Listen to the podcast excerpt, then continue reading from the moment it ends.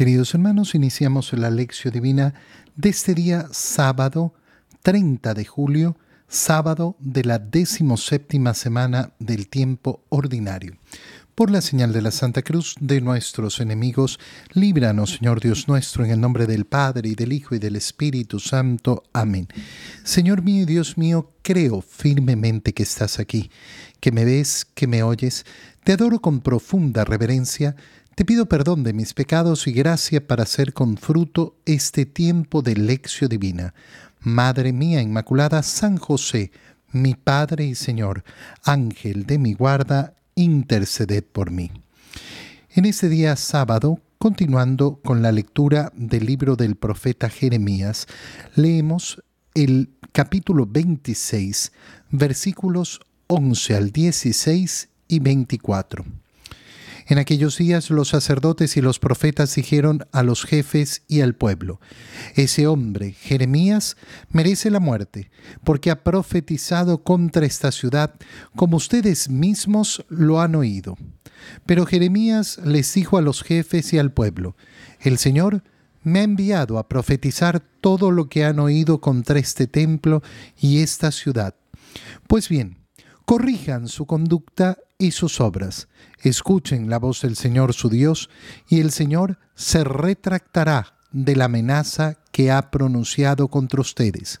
Por mi parte, yo estoy en manos de ustedes. Hagan de mí lo que les parezca justo y conveniente, pero sépanlo bien. Si me matan, ustedes, la ciudad y sus habitantes serán responsables de la muerte de un inocente, porque es cierto que el Señor me ha enviado a ustedes para anunciarles todas estas cosas. Los jefes y todo el pueblo dijeron a los sacerdotes y a los profetas, Este hombre no merece sentencia de muerte porque nos ha hablado en nombre del Señor nuestro Dios. Entonces Ahicam, hijo de Safán, defendió a Jeremías para que no fuera entregado en manos del pueblo y lo mataran. Palabra de Dios. Vemos el desenlace de lo que iniciamos a leer el día de ayer. A Jeremías el Señor le ha dicho, anda a la ciudad santa, Jerusalén, al templo, y ponte en el atrio del templo a predicar todas las palabras que te voy a decir, la totalidad, no una parte. ¿Y qué es lo que tenía que anunciar Jeremías? Que si no se convertían, el templo iba a ser destruido y la ciudad iba a ser arrasada. Y la protesta inmediata que se formó de parte de aquellos que escucharon, y sobre todo proveniente de los jefes de los sacerdotes, eh, eh, de los profetas de la ciudad, fue decir que Jeremías tenía que morir, porque había profetizado en contra del templo, en contra de la ciudad. Los jefes y los profetas dicen, los sacerdotes, los profetas, dijeron a los jefes y al pueblo. Eh, hagamos la diferencia. Sacerdotes y profetas hablan ahora a los jefes del pueblo ese hombre Jeremías merece la muerte. Es decir, ¿quién está buscando la muerte de Jeremías? Los sacerdotes y los profetas. ¿Por qué? Porque están al final hablando en contra de ellos. Jeremías ha hablado en contra de ellos. ¿Y por qué decimos que ha hablado en contra de ellos, no de todo el pueblo? Porque el pueblo eh, tenía que ser guiado por los sacerdotes y por los profetas. Y por tanto, si Jeremías está diciendo que el pueblo no está haciendo lo que debe de hacer y tiene que convertirse y está anunciando ese castigo que les va a llegar, que es lo que está diciendo, que los sacerdotes y los profetas no están cumpliendo la misión que tenían. Jeremías entonces le dijo a los jefes del pueblo, el Señor me ha enviado a profetizar todo lo que han oído contra, las, contra el templo y la ciudad si no hay nada que hacer, si no hay nada que eh, eh, corregir, entonces obviamente no hay ningún valor en mis palabras. Pero más bien, si mis palabras son correctas y ustedes se dan cuenta que tienen que corregir, corrijan su conducta y sus obras, escuchen la voz del Señor su Dios Y entonces el Señor retractará de esa amenaza que ha pronunciado contra ustedes. ¿Qué les está diciendo Jeremías? Miren, la forma más fácil de comprobar si lo que yo he dicho viene de parte de Dios es muy sencilla. Conviértanse, conviértanse. Y entonces no le pasará nada al templo, ni le pasará nada a la ciudad. Podemos decirlo de otro modo. Jeremías ha profetizado en contra del templo y de la ciudad, es un maldito que merece morir. Bueno, si lo que he dicho es falso, si he profetizado mal, bueno, ¿de quién depende? Depende de ustedes. Es decir, todo está en sus manos. Mi profecía no se cumplirá. Es decir, yo no he hablado en contra del templo ni en contra de la ciudad. He hablado en contra de su conducta. Si, si su conducta no cambia, entonces verán cómo mis palabras se cumplen.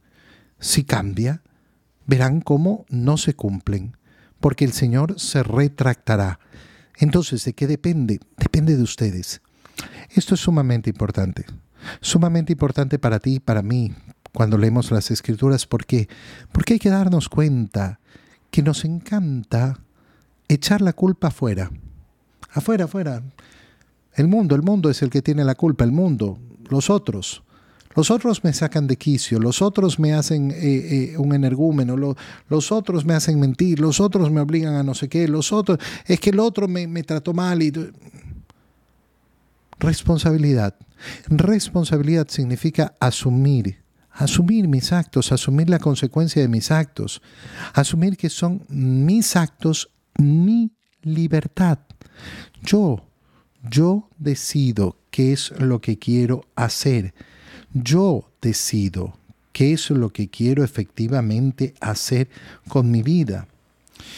Por mi parte, yo estoy en sus manos. Hagan de mí lo que quieran. Pero eso sí, si ustedes me matan a mí, sepan que están matando a un hombre inocente. Es decir, Jeremías habla con la verdad. Dice, miren, yo estoy en sus manos. Estoy bajo su poder, estoy bajo su autoridad. Pero yo les digo, soy inocente. Si me quieren creer o no me quieren creer, muy bien, pero atentos, ¿eh? Porque el rato que me estén matando van a cargar sobre sí la sangre de un inocente. Y entonces ustedes, la ciudad y sus habitantes serán responsables de la muerte de un inocente.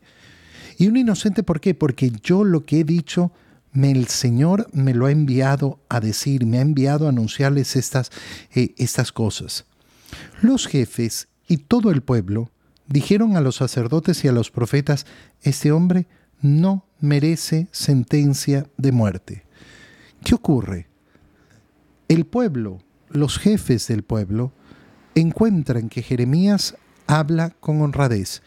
Este hombre ha venido a anunciarnos algo en nombre del Señor nuestro Dios. Y Ahicam, hijo de Safán, defendió a Jeremías para que no fuera entregado en manos del pueblo y lo mataran.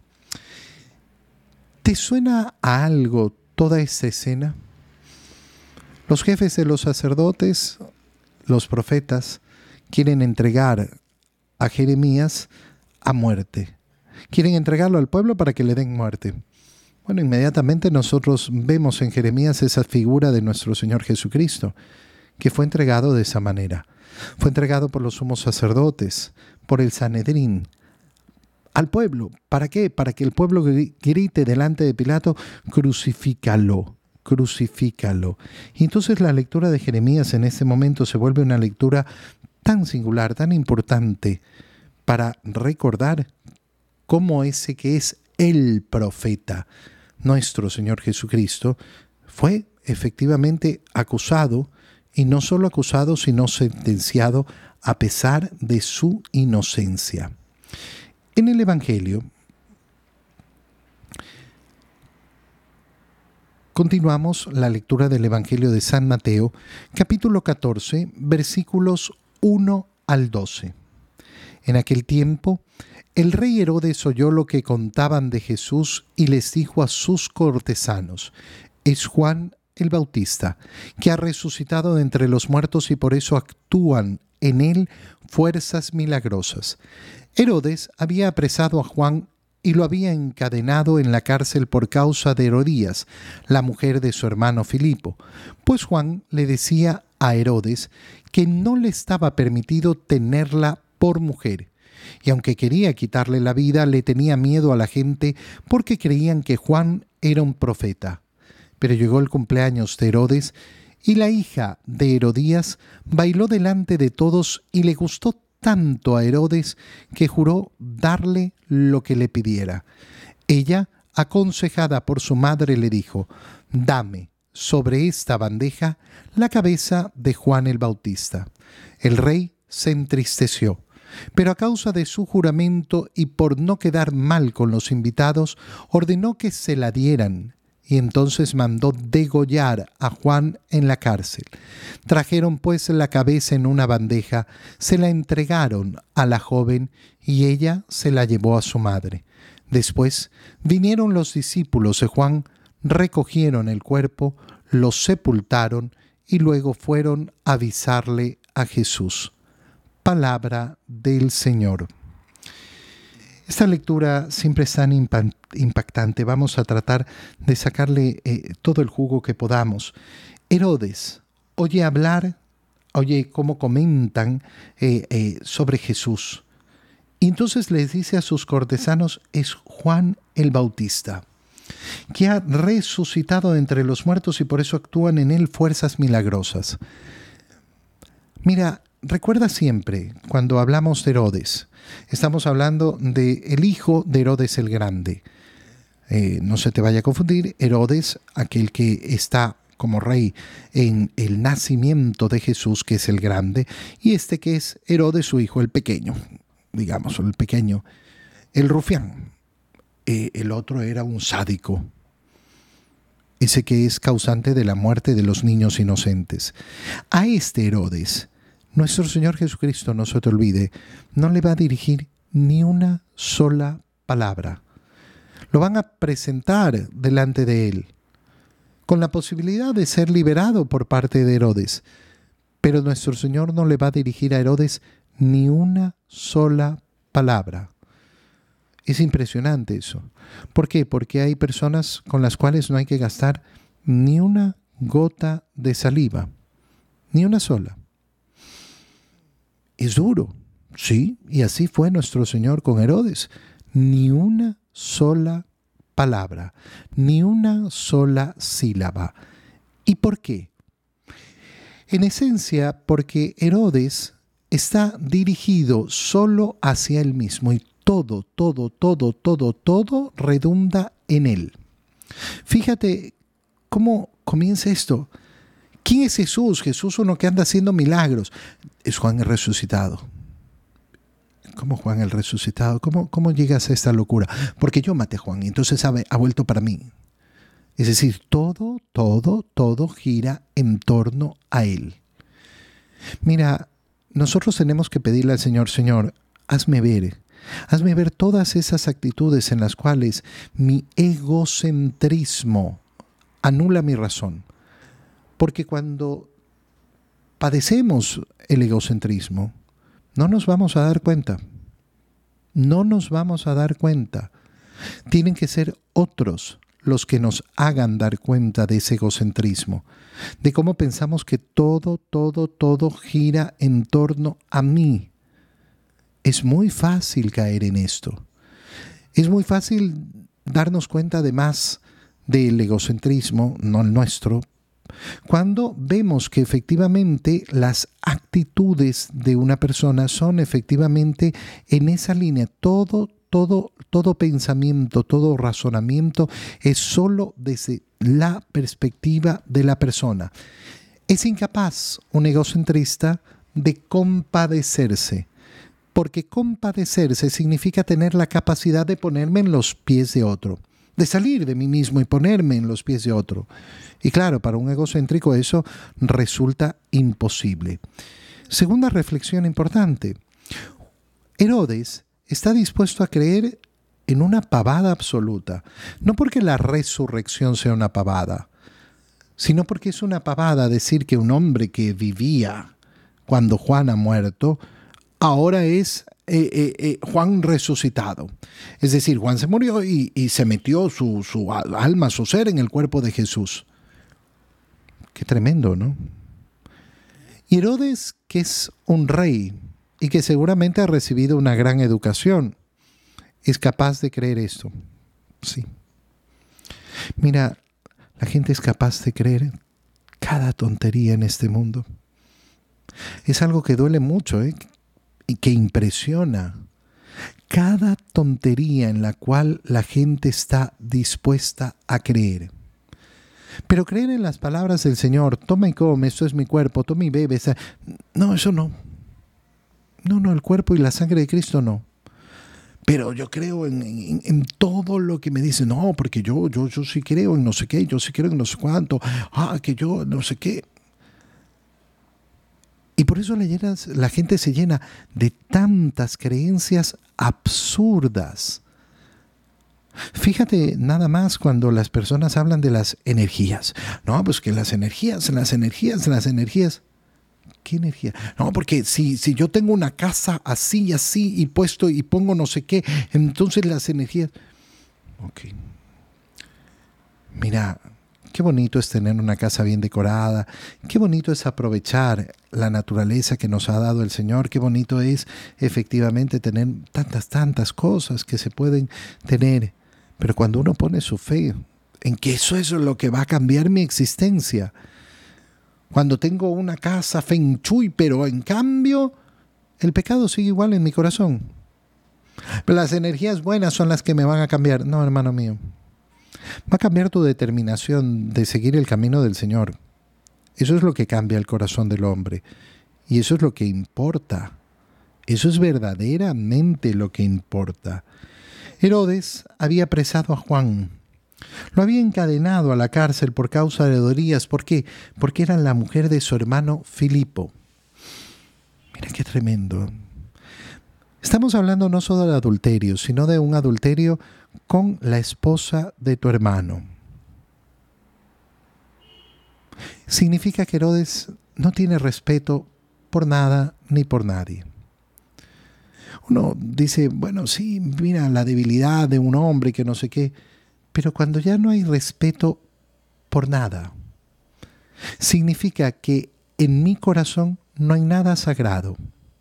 Qué importante, qué importante es por eso desarrollar ese, ese concepto de lo sagrado. Hay cosas que son sagradas, sí. Por tanto, intocables. Por tanto, no, no, no, no, no hay posibilidad y mientras más claro lo tenga, más fácil será conducir mi vida de acuerdo a los actos que quiere el Señor. Para Herodes no existe nada sagrado. Y Juan lo reprendía. Y por eso lo ha metido en la cárcel, porque le ha dicho con claridad, esa no es tu mujer. No es ilícito que estés con esa mujer porque es la esposa de tu hermano. Estás no solo cometiendo adulterio, sino que además eres vil, bajo, canalla. Y por eso, aunque Herodes quería quitarle la vida, tenía miedo, porque la gente tenía a Juan por profeta. Pero entonces llega el cumpleaños de Herodes, y la hija de esta mujer de su hermano Filipo Herodías, es decir, entiendo yo, su sobrina, o habrá sido hija de algún otro hombre, no lo sabemos. Pero mm, en, teoría podría ser su propia sobrina. Bailó delante de todos y Herodes queda loco. Ay, porque bailó lindo la niña. No, ya sabemos cómo bailó la niña, ¿no? Y ya sabemos lo que tenía en la mente y por qué le gustó a Herodes.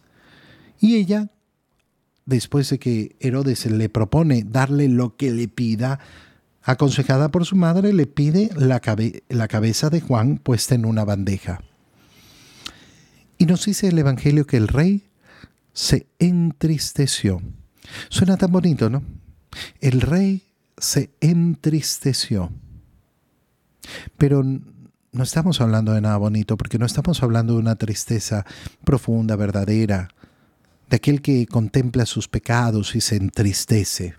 de aquel que contempla la maldad en el mundo y se entristece.